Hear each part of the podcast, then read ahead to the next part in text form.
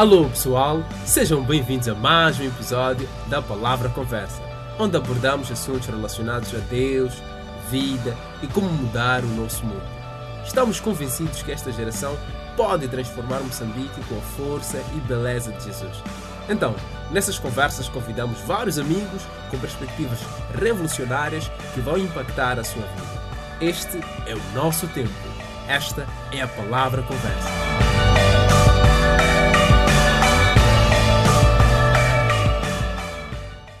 Alô pessoal, meu nome é Efraim, sejam bem-vindos a mais um episódio do programa A Palavra Conversa. Devo dizer que estou muito feliz que tenhas decidido dedicar alguns minutos para escutar este podcast e, sinceramente, espero que as ideias que temos estado a apresentar estejam a mudar a sua vida. Hoje temos um novo amigo que nos traz um novo tema. O nome dele é Marcacia, o filho único. Então, como vai, Marca? Ah, eu estou bem, graças a Deus. E você, Efraim? Também estou bem, mano. Já agora, só por curiosidade, como é ser o filho único? Ah, é maravilhoso, né? tudo, está centrado em ti, as famílias, sei lá. E também é um pouco triste, porque você por vezes se sente solitário. Yeah, devo imaginar. Bom, antes deixe-me apresentar-vos o Marcacia. Ele é estudante finalista de Sociologia e é também estagiário no movimento A Palavra e tem estado a trabalhar em universidades na criação de grupos discipuladores, conectando pessoas a Jesus. Então, Marca, qual é o tema para hoje? Ah, o tema para hoje é a semelhança entre o adorador e o adorado. Hum, interessante. Eh, já agora, por que é do tema? Ah, um dia desses eu acordei e me perguntei: eu sou parecido ao quê? E essa pergunta me fez refletir um pouco sobre esse tema e se eu sou parecido com Deus, então as minhas atitudes, o meu caráter tem que ser semelhante a Ele. Hum, muito bom.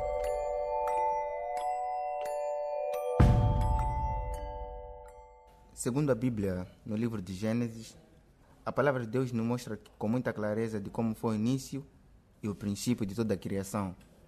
Com todos os detalhes e pormenores, Deus nos mostra como foi o seu trabalho naqueles dias que ele, com muito amor, carinho e dedicação, fez todas as coisas. No final da criação, Deus fez o homem à sua imagem e semelhança. Isso vimos em Gênesis 1.26. E disse Deus: Façamos o homem à nossa imagem, conforme a nossa semelhança, e domine sobre os peixes do mar, e sobre as aves dos céus, e sobre o gado, e sobre toda a terra, e sobre todo o réptil que se move sobre a terra. Esse versículo mostra que a essência de todo homem vem de Deus. Quer dizer que nós somos o fruto das mãos de Deus. Dá para imaginar isso? A imagem e semelhança de Deus, todo homem nessa terra carrega isso. Você carrega isso. Eu carrego isso. Nós todos carregamos isso. Yeah. Uh, o seu tema é a semelhança entre o adorador e o adorado. Então, como é que um homem pode se assemelhar a um ser que não seja Deus? Boa pergunta, mano, Efraim. Como é que nós podemos nos assemelhar a um ídolo ou alguém que não é Deus? Muito simples.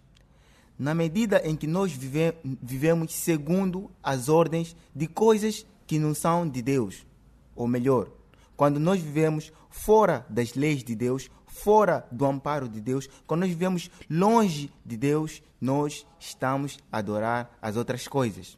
Nós podemos adorar a várias coisas. Só o fato de nós não adorarmos a Deus, já estamos a adorar alguma coisa. Um ídolo, um carro, uma mulher, qualquer coisa que está na tua mente que supera a Deus, que você acha que supera a Deus, isso é o teu ídolo. Vamos imaginar uma moeda. A moeda brilha, claro. Vamos imaginar que aquela moeda se perdeu. O que, é que vai acontecer normalmente com a moeda? Ela vai ter ferrugens. Isso é que acontece quando nós estamos distante de Deus. Deus é o maior polidor da história. Não existe outro igual a Ele. Nós somos como uma moeda para Deus. Uma moeda que brilha. Você já ver aquela moeda que está saindo do banco? Assim somos nós para Deus. Mas a partir do momento que nós nos afastamos de Deus, nós se perdemos. E quando se perdemos, quando a moeda se perde, o que, é que acontece? Ela ferruja. Somos moedas com muita ferrugem, sem brilho, quando estamos distantes de Deus.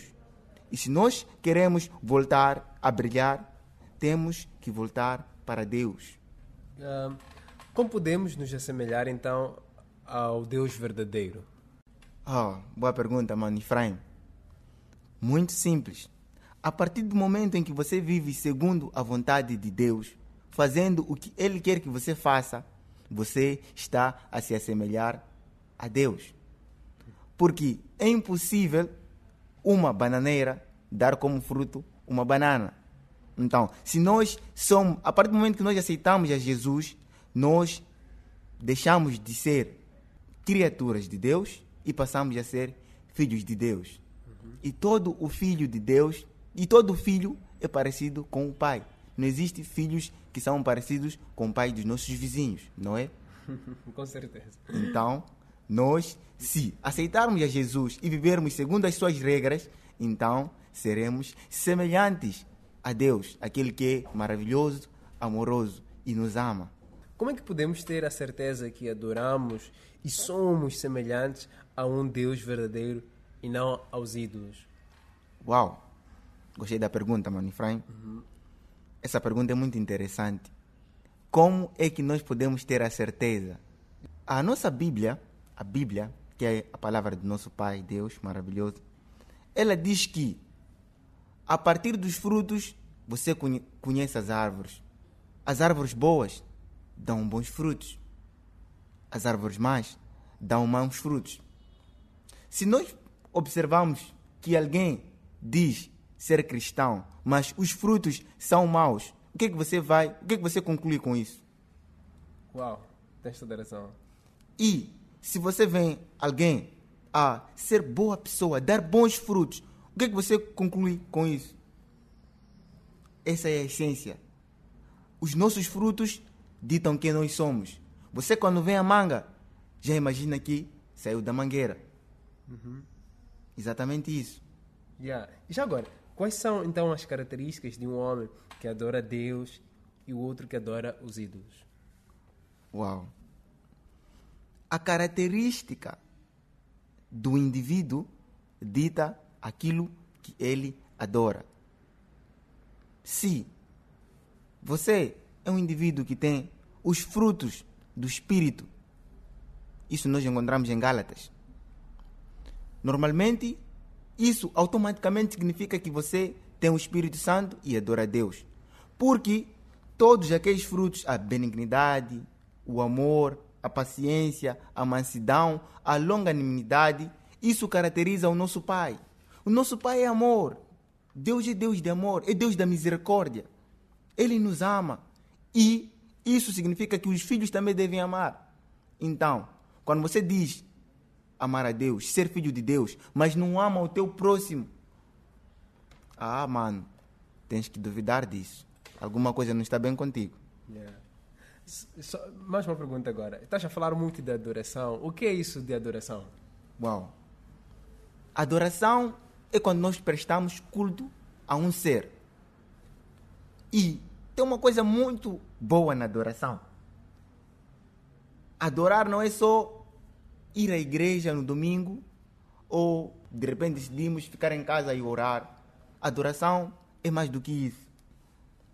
Adoração se reflete na nossa maneira de andar, na nossa forma de falar, na nossa forma de socializar, na forma como você se veste, na forma como as ideologias que você tem, o que você pensa, como você estuda e o teu comportamento. Nós adoramos com tudo que nós temos. A nossa força, a nossa voz, o nosso pensamento, o nosso andar, as nossas coisas. Então, isso é uma forma de adoração. A cada passo que você dá, é uma forma de adoração. Cada pensamento que você pensa, reflete, é uma adoração. Se você pensa muito no dinheiro e como ser rico, acredita, mano, você está a adorar ao mamão. E se você pensa sempre em sexo, coisas que têm a ver com isso, você também está a adorar a deusa da sexualidade.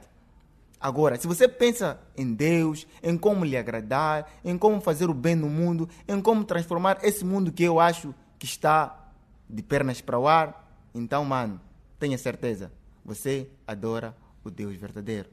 Uau, eu estou a perceber agora essa perspectiva da adoração que trouxeste é muito interessante. Eu já estou a imaginar como é que Deus se sente quando as pessoas então não adoram a Ele.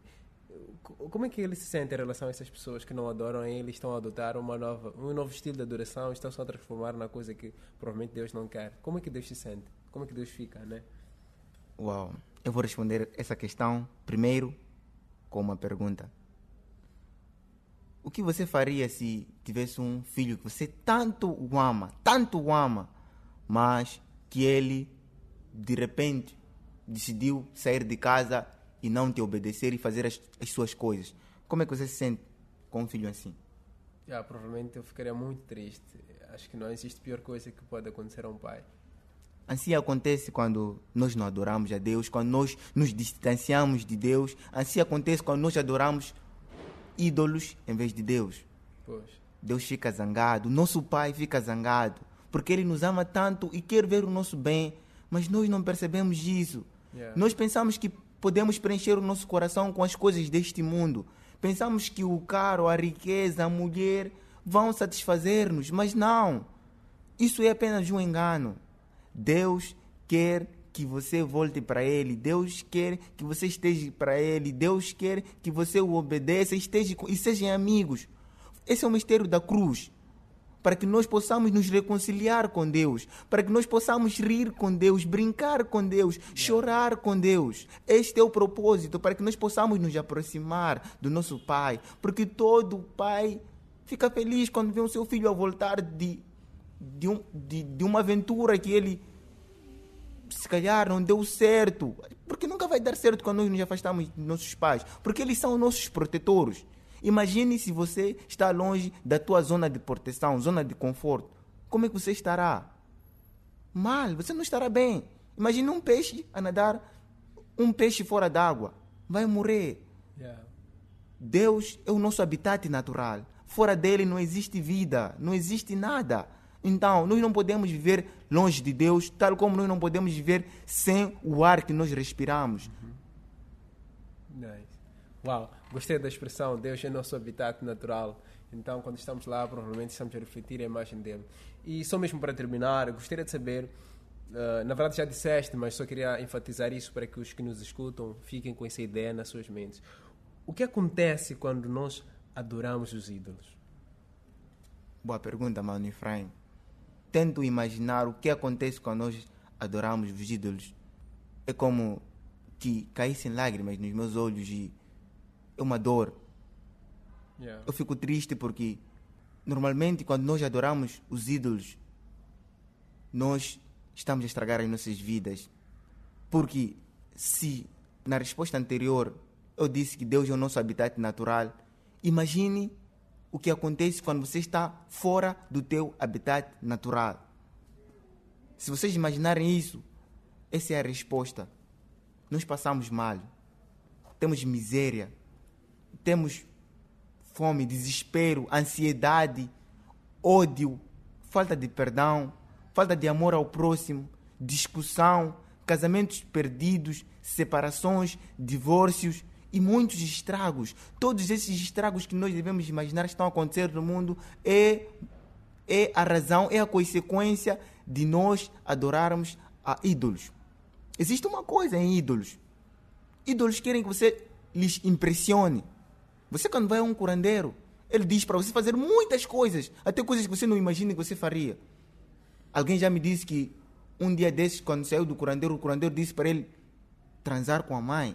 Vocês estão a imaginar isso?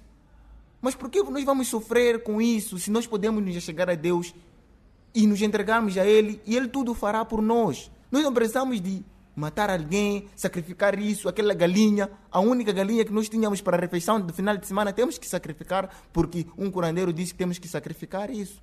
Por que nós vamos sofrer, cortar os nossos corpos, enquanto Deus diz: Vinde a mim todos que estáis cansados e oprimidos, e eu vos aliviarei. Então, por que não entregamos todo esse fardo que nós temos, toda a ansiedade, tudo que nós temos de ruim a Deus e Ele, em troca disso, vai nos dar paz, felicidade, amor e sossego? Reflitam nisso e procurem perceber qual é o Deus que vocês adoram. Se é Deus verdadeiro ou se são ídolos que nos trazem os males que nós vivemos a cada dia. Obrigado.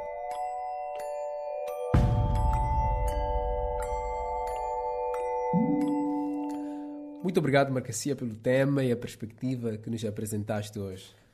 Ah, o prazer é todo meu, Efraim. Uh, é meu desejo que todos vocês que ouviram este podcast possam adorar a Deus com o seu estilo de vida, refletindo, assim como disse o Marcacia, a imagem de quem adoram. Também eu desejo isso, que o nosso caráter e nossos estudos sejam transformados. Yeah. Bom, por isso precisamos da sua ajuda para espalhar o conhecimento deste podcast, para que mais pessoas sejam transformadas interagindo com as ideias que estamos aqui a discutir semanalmente. Bom, terminamos assim com mais um episódio. Na próxima semana estaremos com mais um amigo. E para se informar mais sobre o nosso programa, podes nos encontrar na nossa página do Facebook, A Palavra Movimento, ou no Instagram, A Palavra Mais. Fique bem até a próxima.